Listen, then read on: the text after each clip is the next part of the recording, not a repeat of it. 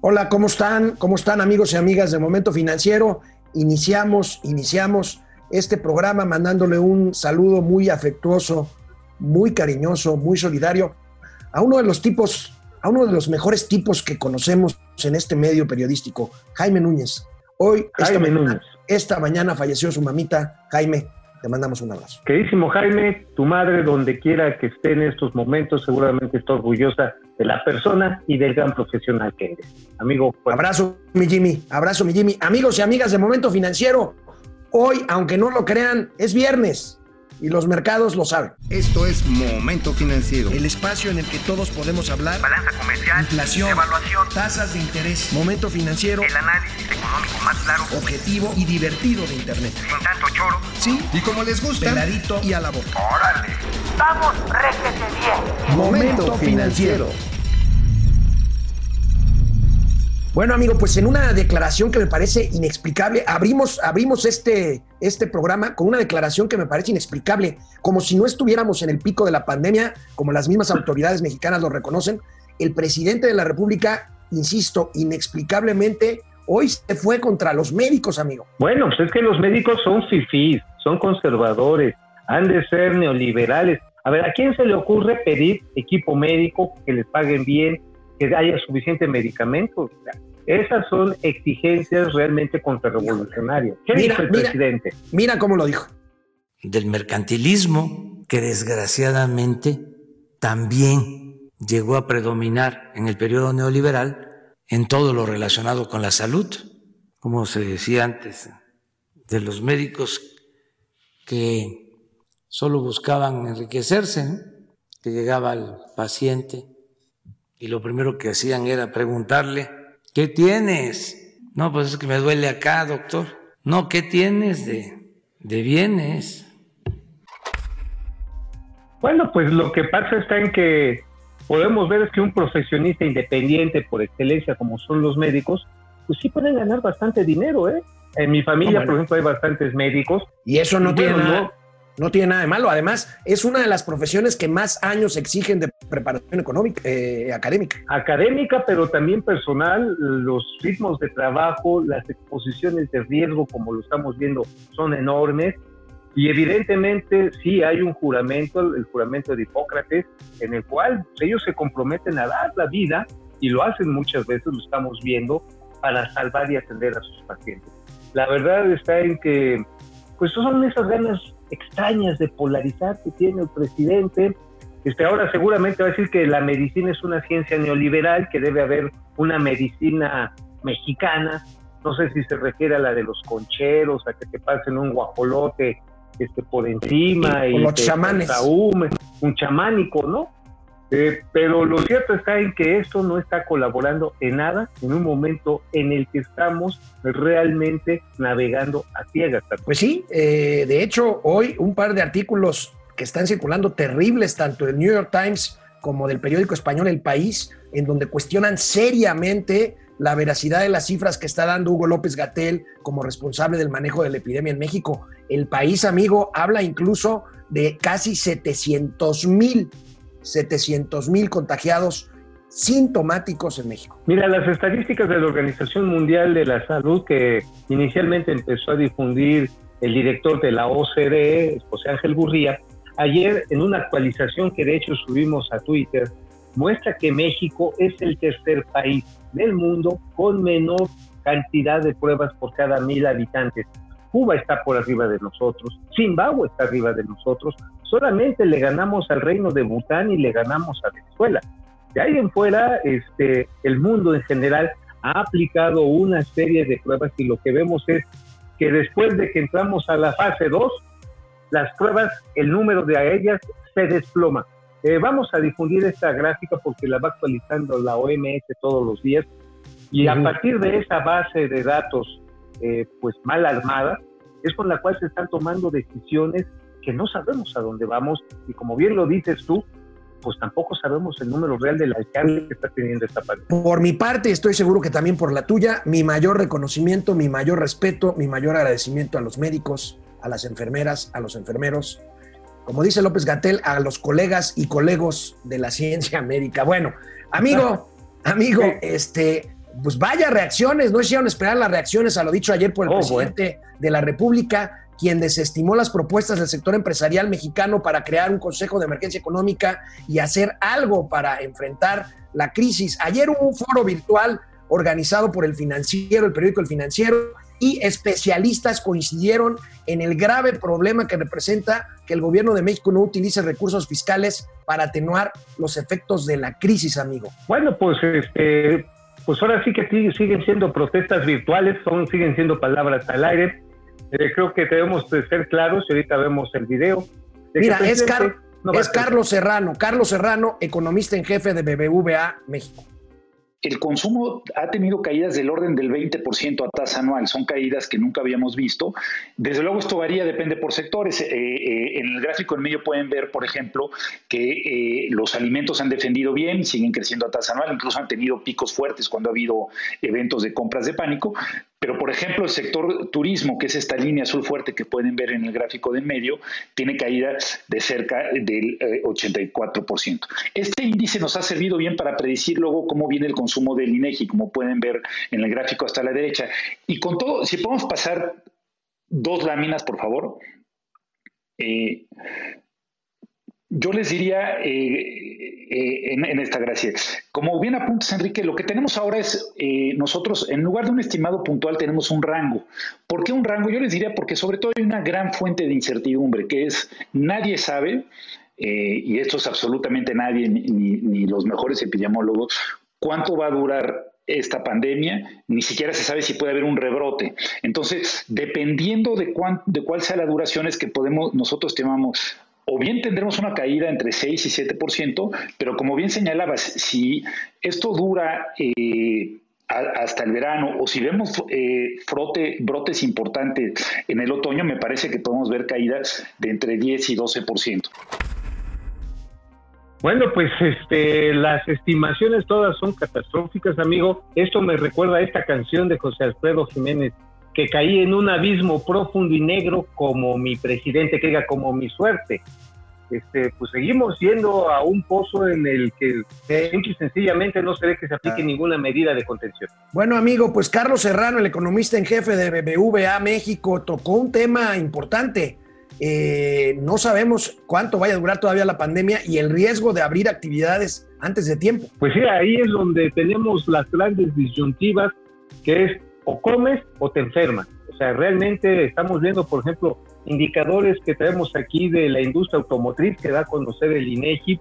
Imagínate la cantidad de empleos que se han perdido no solamente en el ensamble de autos, sino en toda la cadena. Es más, hasta el que hace el plastiquito que le ponen encima a los autos, que también es toda una cadena de producción, la logística de las madrinas, bueno, madrina es la que nos están poniendo, ¿no? Así es. Porque ayer, por ejemplo, el COVID industrial este que hace la Concamín revela que el 92% de las empresas han tenido problemas en la cobranza, que el 52% de ellas han tenido que recortar personal o reducir salarios y que evidentemente se espera que cuando menos una tercera parte de ellas no pueda regresar después de la. Y el presidente de la República, Andrés Manuel López Obrador, amigo Mauricio Flores, mantiene su discurso antiempresarial hoy en la mañana, pues les dice así, les dice de otra forma, pero yo lo interpreto así. Querían libre mercado, ahí lo tienen y ahora se amuelan. A ver. Muy hipócrita, porque no se quiere que intervenga el Estado para atender las necesidades sociales, pero sí se pide la intervención del Estado cuando se trata de rescatar empresas o instituciones financieras en quiebra. Entonces, ¿en qué quedamos? ¿Hay libre mercado o no? Al Estado le corresponde atemperar, decía, las desigualdades, desigualdades sociales. No es posible seguir desplazando la justicia social de la agenda de los gobiernos. No es jugar limpio utilizar al Estado para defender intereses particulares y procurar desvanecerlo cuando se trata del beneficio de las mayorías. No es lícito ni ético defender la facultad del Estado para rescatar empresas e instituciones financieras en quiebra y considerarlo una carga cuando se trata de promover el bienestar de los más desfavorecidos. No sé a quién estaba leyendo, a quién estaba citando el presidente, pero Así me mismo fue claro- lo que escribió él. Ah, así mismo. Ah, órale, entonces, mí mismo. Déjame te consulto a mí mismo. ¿Qué opinas, mí mismo? Mí mismo, tienes toda la razón. Es lo más neoliberal que he escuchado a final de cuentas. Bueno, y también un poco pues, ególatra, ¿no? Hay que decirlo. O sea, me cito a mí mismo como fuente de referencia de toda luz e inteligencia. Híjoles, y pues mira, finalmente pues no entender que todo es un entramado, incluyendo el libre mercado, porque el libre mercado tiene un árbitro. Entender que ese árbitro no entra al juego, pues este Milton Friedman en este momento debería de estar haciendo un striptease de, de felicidad, ¿eh? O sea, la verdad es totalmente. Este, hablando, hablando del libre mercado, habíamos reportado aquí esta resolución de las autoridades energéticas de sacar a los productores de energías limpias del mercado y dejarle todo el mercado a la CFE. Bueno, pues ayer la Comisión Federal de Competencia dice, no, eso no es posible. Hay que dejarle el terreno eh, parejo a todos los competidores, incluyendo a los que ya invirtieron dinero para producir electricidad por otros medios. Así es, la Comisión Federal de Competencia, pues hay que decirlo, actuó rápido, no siempre actúa tan rápido. Por ejemplo, en la investigación del huevo, es para que me agarres el recuerdo, amigo, este, se tardaron Híjole, tres años en concluir de prácticas monopólicas. Ah, mira, ya salió. Eh, yeah. Bueno, sí te acuerdas de los huevos, ¿no? Te acuerdas de la investigación de los tres años que se tardó la COFESE. Bueno, esta vez actuó rápido la Comisión Federal de Competencia Económica y también dijo, qué huevos los de la, de la CENACE, porque no explica ninguna razón, no da ningún argumento, no da nada, no da ningún elemento para definir por qué se salen los productores, 44 in- productores independientes de energías renovables. Y pues la COFESE se puso dura, pero creo que se la van a poner más dura a ella, ¿eh? Ay, ay, ay. Sus amigos de Facebook están conectados. Fer Rangel, ¿cómo estás? Carlos Arcilla, desde Tapachula, Chiapas. Jorge Alberto Torres, el presidente López Obrador y la mayoría de los mexicanos no conoce el seguro de gastos médicos mayores. Ahorita vamos a hablar de eso, Jorge. Depredador mercenario. ¿Cómo estás, Depredador? Jorge Depredador. Sandoval, Blake Jorge, Espacios desde Saltillo, Jorge Armando Matamoros. En, Órale. en- en lo personal, eh, fa- la familia me informa que para sacar un acta de defunción inmediata por COVID-19 y que va a tardar varios días en caso de que no sea. Bueno, pues sí, parece que sí hay problemas ahí con los trámites de civil, lo cual es otro indicador de que el tema es mucho más grave del que nos lo pinta el señor López Gatel. Eh, eh, Gabriel Vázquez, muchas gracias. A ver, vamos a en YouTube. En YouTube ¿quiénes están, tenemos ¿quiénes están a a nuestros Pili amigos de YouTube? a, a Pili Pili. Sanz, Ari Love, Sandra Díaz, eh, Javi Rodo, Alberto Gámez, eh, Jorge Rosas, Joselius Rosas, Pili Sanz. Muchas gracias a todos. Gracias a todos. Saluda. bueno, saludos a la austeridad. Sí, sí, les mando un saludo a los amigos de Facebook. Oye, amigo, de y, YouTube. y- y hablando de hablando de consecuencias de la crisis, la caída del turismo, mira, me, me encont- me encontré con una tabla, es impresionante esta tabla, amigo, que muestra Es la caída, la caída en la actividad de los aeropuertos en el país. Fíjate, ahí tenemos cómo se han caído en 60 y Cancún 98%. O sea, Cancún es un aeropuerto fantasma. No lo van a creer nuestros amigos, pero Cancún es el principal aeropuerto de vuelos internacionales por encima incluso del de la Ciudad de México. Así es una cuestión de veras trágica. La Canaero está pensando que cerca de 5.300 millones de dólares van a perder las aerolíneas. Obviamente los ingresos aeroportuarios van para abajo y aquí hace muchos replanteamientos. Por ejemplo, no va a tener ya ningún sentido hacer la terminal 3 del nuevo aeropuerto, del aeropuerto de la Ciudad de México. Ya nadie se acuerda de esa terminal. no, porque te va, pues el tráfico está detenido y va a tardar tiempo en reponerse. Y, eh, y tu aeropuerto, el de la, la central avionera ya de Santa Lucía, No, no me lastimes, ese no sentido. es mi aeropuerto. menos sentido va a tener. Siento, vas a llorarlo, vas a llorarlo, pero ya no tiene sentido. Bueno, amigo, pues fíjate que resulta ahorita que, devolva, que devolvamos del corte, el hijo de Manuel Bartlett no tiene Sí. uno, no tiene un contrato nomás. Ahorita vamos a ver cuántos contratos tiene con el gobierno de Andrés Manuel. López Obrador. Este, el hijo, La austeridad de pronto es cariñosa. Oye, este, pues ahorita vamos a hablar del hijo de Manuel Bartlett y sus negocios con la cuarta transformación. Mientras Órale. tanto, recuerden que estamos en el canal 76 de Easy de lunes a viernes a las 4 de la tarde en Spotify, en, por supuesto, en Facebook y en YouTube. Regresamos en un momento.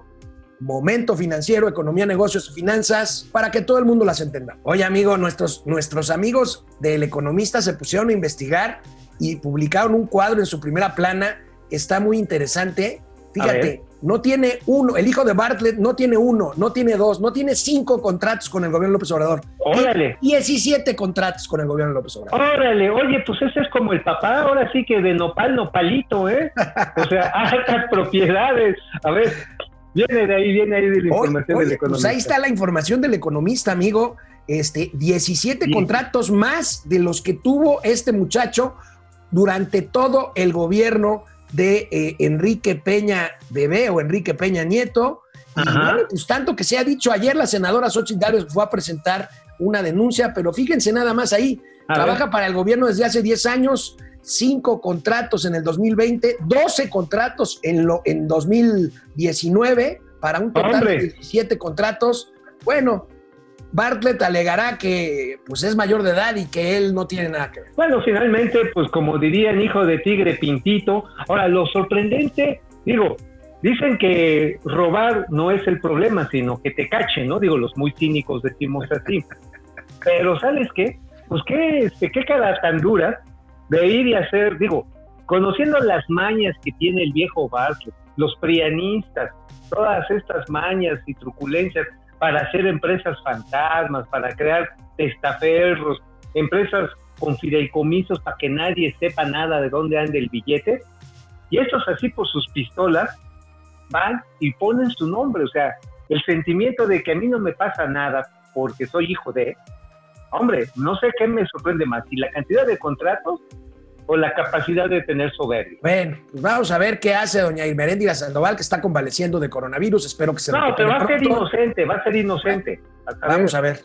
Vamos a ver. Bueno, por favor, Amigo, por favor. ahorita preguntaban nuestros amigos, Jorge, me parece, sí era Jorge el que nos preguntó de los seguros de gastos médicos. Fíjate, Sí. en solo una semana el reclamo de gastos médicos por parte de asegurados aumentó 37%. Son 701 casos hasta el 4 de mayo, con un monto de reclamación de 273 millones de pe- de pesos, reporta la Asociación Mexicana de Instituciones de Seguros. Seis A de si cada diez ¿eh? reclamantes son hombres.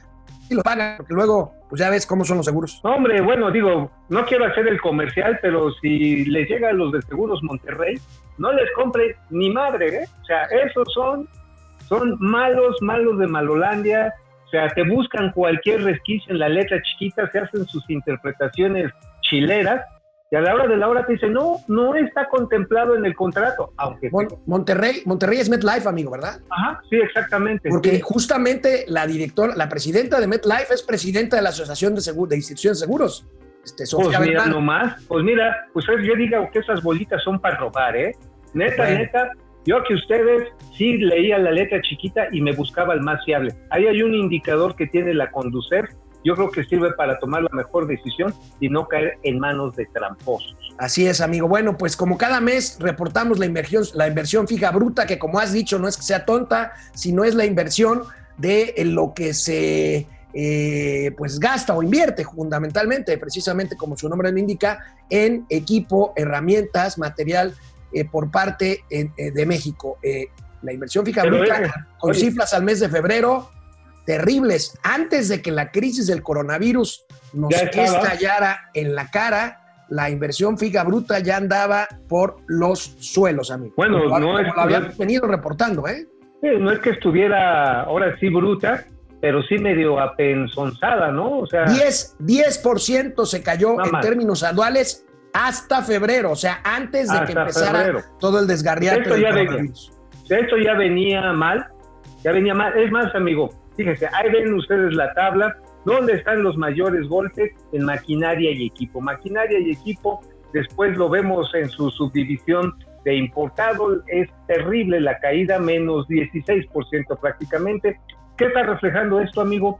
Que no se están creando las condiciones ni de infraestru- infraestructura, iba a hablar como Enrique Peña Bebé, infraestructura, ¿no? Infraestructura. Este, no, ni de infraestructura, ni tampoco de creación de otros bienes de capital que son precisamente los que generan valor agregado a una economía.